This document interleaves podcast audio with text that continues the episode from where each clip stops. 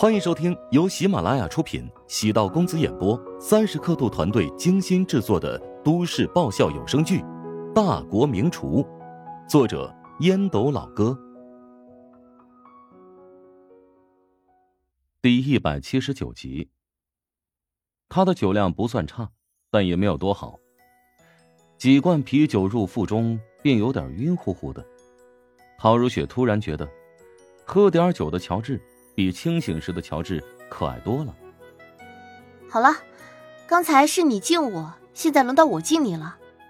首先感谢你谅解我的小脾气，一直默默的忍受。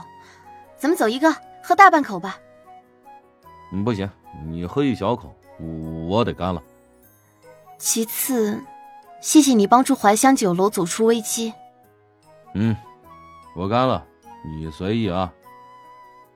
就这么你来我往，终于，乔治喝得云里雾里，倒在了床垫上。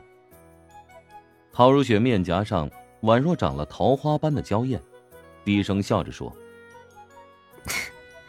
想把我灌醉，还嫩了一点。”陶南方的酒量很有名，传言五斤白酒不会醉。至于啤酒嘛，就跟饮料似的，比起可乐、雪碧喝的还多一些。陶如雪和陶如霜两姐妹，酒量不一定比得过他们的妈，但比起普通人要厉害得多。乔治原本打算用酗酒战术将陶如雪灌到云里雾里，然后趁着酒意更进一步，但没想到他是自不量力。陶如雪还没有喝得尽兴，自己率先喝断片了，而陶如雪随后又自斟自酌，将乔治买来的啤酒。全部喝完，依然还没有醉意。第二天醒来的时候，乔治只觉得怀里多了一点东西，很快反应过来，应该是搂着陶如雪，连忙将眼睛闭上，手上多用了一点力气，搂得更紧了一些。从陶如雪的头发上传来淡淡的香气，乔治只觉得宛如在梦里，他怎么会跟自己睡在一起呢？难道昨天晚上自己酒后得手了，喝断片儿了？昨晚的事情什么都想不起来了。陶如雪缓缓睁开眼睛，发现胸前环绕着结实的胳膊，后背传来滚烫的热度，面颊一红。自己怎么会在乔治的怀里啊？两人各怀鬼胎的躺了十来分钟，只觉得用这个姿势将四肢都睡麻了。陶如雪扭动了一下身体，乔治也极为配合的平躺。陶如雪顺着胳膊滚到了乔治的胸膛，头顶的秀发抵在乔治的鼻孔旁边，乔治只觉得痒的难受，试图竭力忍耐。呃，两人终于意识到彼此都已经醒来，但还是没有起身，用新的姿势又躺了十几分钟，终于。陶如雪有些躺不下去了，轻轻的伸了个懒腰，揉了揉惺忪的睡眼，望了一眼身边的乔治，露出惊讶的表情，然后赶忙起身，拿起自己的衣服，飞一般的逃出房间。乔治等陶如雪离开之后，才睁开眼睛，演技太拙劣了。睁眼打量房间，昨晚制造的垃圾早已不见。空气中的酒味儿，都是自己身上散发出来的。他知道，肯定是陶如雪在自己睡着之后，将房间好好的整理了一番。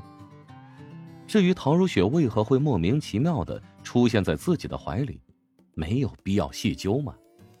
总而言之，昨晚将陶如雪啊不对，将自己灌醉，那是一件很成功的计划。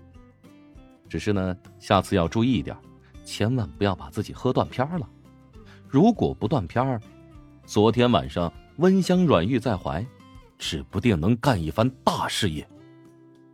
得意、惋惜、懊恼等情绪复杂交织在一起。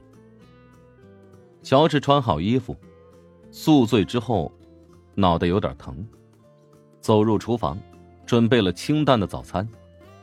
陶南方来到餐厅，皱了皱眉，不悦道。怎么身上这么大酒味儿？啊，昨天晚上跟一个同学见面，喝多了一点。陶如雪也走入餐厅，拿起了一个烧麦，低头咬了起来，没有说话。你怎么也不劝劝他？嘴巴长在他身上，我怎么管得了他？啊现在是特殊情况，难道你没有常识吗？从今天开始，至少一个月，你要离陶如雪远一点。我看你这段时间，还是搬回去住吧。啊！乔治莫名其妙的望着丈母娘，陶如雪忍俊不禁，笑出声。还笑？优生优育懂不懂？抽烟喝酒都会影响身体状况，继而影响下一代。你们这些年轻人也太没有分寸了。陶南方很少会这般动怒，甚至直接摔了筷子。乔治张大嘴巴，目瞪口呆的望着陶南方。陶如雪也是满面臊红。陶南方将两人关到一个房间里，又不是让两人增进感情，而是让两个人配种的。听上去有点粗鄙，但事实就是如此。陶南方很快打电话喊来了春姨，让他将乔治的物品搬到他原来住的那间客房。陶如雪已经吃完早餐，朝乔治俏皮的眨了眨眼睛，还做了个挥手作别的姿势。这是什么操作？乔治终于意识到，自己将自己给坑了。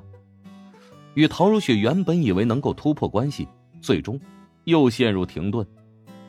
他将注意力放在厨王争霸赛上。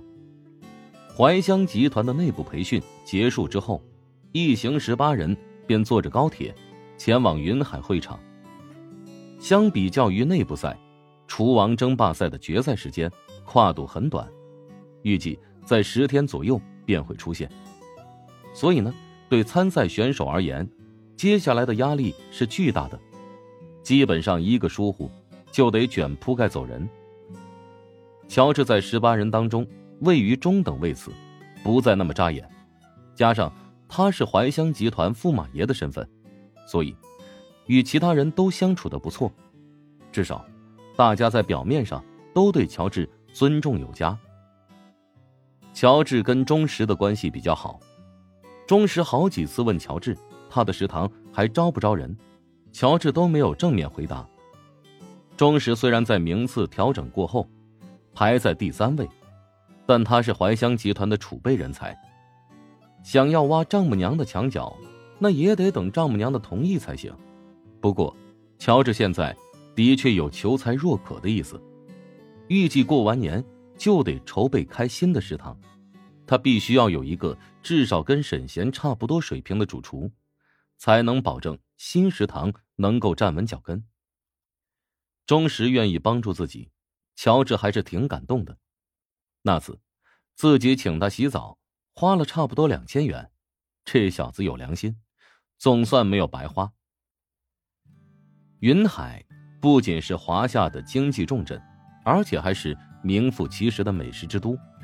面积不大，但却消费力超强，只要有实力。在这里开设一家餐饮店，基本上年利润都超过一千万以上。巴蜀菜、齐鲁菜、越州菜、淮南菜、浙园菜、闽南菜、湘南菜、淮北菜，八大菜系，在这个国际大都市生根发芽、快速发展，能在这里站稳脚跟的，都是各大菜系的旗舰级企业。怀香集团在云海的门店共有二十多家。其中九天怀香是最好的酒楼，其余二十多家门店分散在城市的各个角落，形成众星捧月的势头。高铁到站之后，乔治一行人在领队的带领下，与当地怀香集团分公司安排的人员接头。云海是郝望的地盘，他显得比较活跃。郝望与乔治频繁示好，乔治原本就不是那种狭隘的性格。对郝望呢，倒也没有那么排斥了。之前是内部选拔赛，大家都是竞争对手，接下来要面临的外战，所有人都得拧成一股绳，一致对外。淮南菜系也只有淮香集团一支代表队，因此，他们还承担着维护淮南菜系荣誉的责任。乔治出发之前，便接到梅玲的电话邀请，想约他晚上吃一顿饭。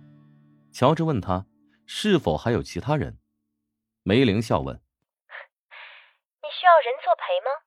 乔治想了想，笑着说：“哈，那就你安排吧。”梅林跟穆小相识，不知穆小最近在哪里。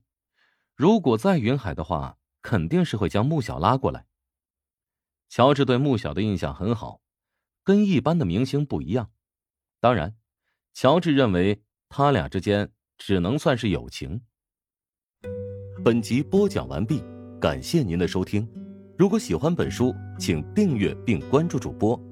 喜马拉雅铁三角将为你带来更多精彩内容。